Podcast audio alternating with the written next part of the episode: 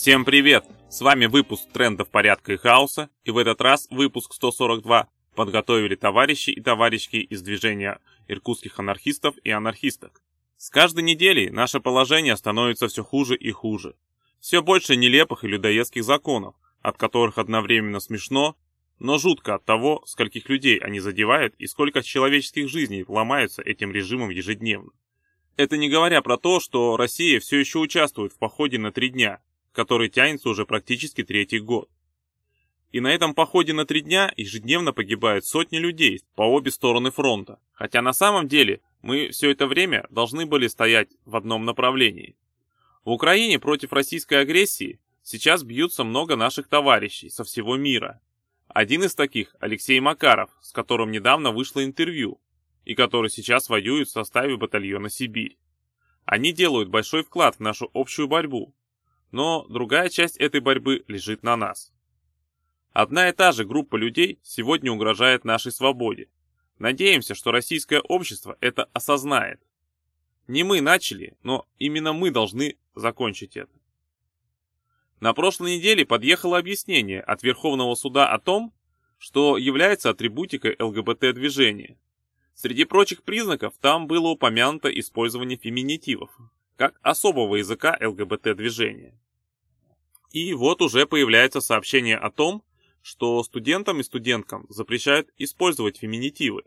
К примеру, в Петербурге, в Высшей школе экономики, начальник отдела по внеучебной и воспитательной работе сообщил о неприемлемости использования феминитивов. Да, говорить кураторка теперь нелегально. Студенты были вызваны на беседу к декану. На этом неприятности для них закончились. Я уверен, что студенты не имели умысла нарушать закон. Но незнание закона не освобождает от ответственности. Будьте внимательны. Внимательно следите за изменением законодательства. Не хайпуйте на острых темах. Осталось дождаться объяснений, какие слова являются феминитивами, а какие нет. Иначе анекдот «Серега, ты все еще с начальником спишь?» заиграет не только новыми красками, но и веером уголовных статей.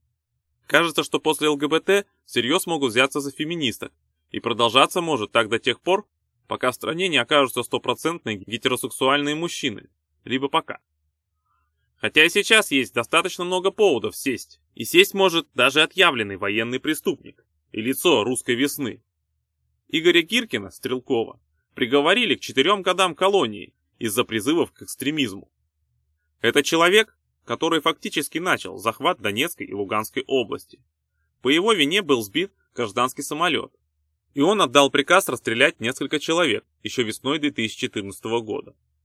Среди либералов устоялось мнение, что его стоит судить, но не за это, а за военные преступления.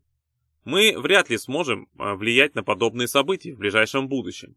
Но впереди у нас с вами много битв, и после одной из них нам определенно придется решать, Действуем ли мы как менты и садим людей, либо делаем что-то иное.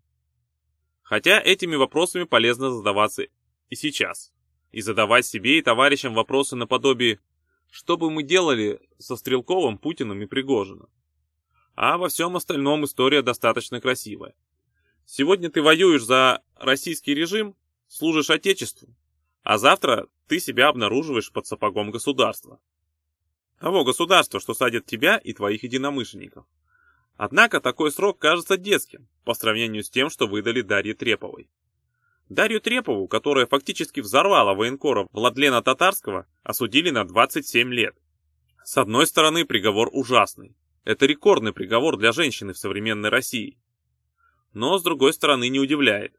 В стране, где за слова и активную позицию садят на 20 лет, зачастую ожидаешь, что для подобных дел вот-вот отменят мораторий на смертную казнь. К счастью, этот день еще не настал. И только в нашей власти сделать так, чтобы не наступило то время, когда смертная казнь станет для нас нормой. Хотя приговоры 20 лет зачастую являются пожизненными.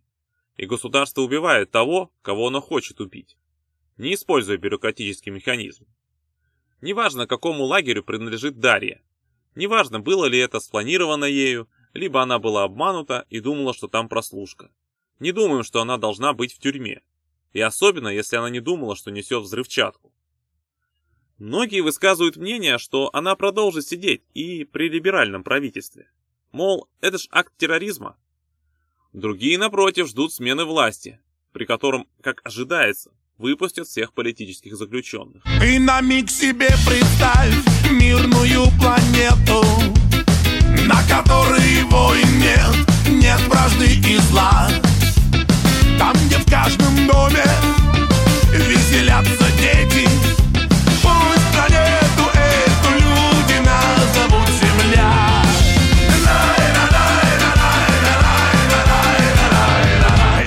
А вы хотите поговорить по представительную демократию? Вот в Улан-Удэ отменяют прямые выборы мэра. Алексей Цыденов решил изменить закон об организации местного самоуправления, и теперь мэра Улан-Удэ будет избирать горсовет. В Иркутске это достаточно старая картина. Прямые выборы в Иркутске отменили в 2015 году.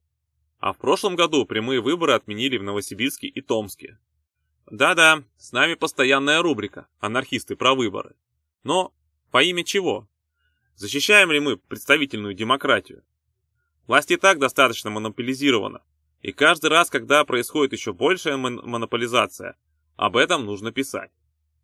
Ситуация, где выборы будут каждый день и по каждому вопросу, это тот идеал, к которому мы стремимся. Хотя в той ситуации будут делегаты и советы, а не буржуазная демократия, как сейчас во всем мире. К слову о выборах. Продолжается сбор подписей за Бориса Надеждина. Всем, кто планирует подписаться, либо уже подписался, хотелось бы посоветовать не останавливаться на отдаче своего голоса. Правильный человек во власти не дает нам всем власти над своей жизнью. Подумайте, что мы можем сделать сегодня, для того, чтобы в будущем обрести субъектность и вернуть власть народу. Ну, вот и все на сегодня. Напоминаем, что в трендах порядка и хаоса участники автономного действия и другие авторы дают анархистские оценки текущим событиям. Слушайте нас на YouTube, SoundCloud и других платформах. Заходите на наш сайт autonom.org. Подписывайтесь на нашу e-mail рассылку.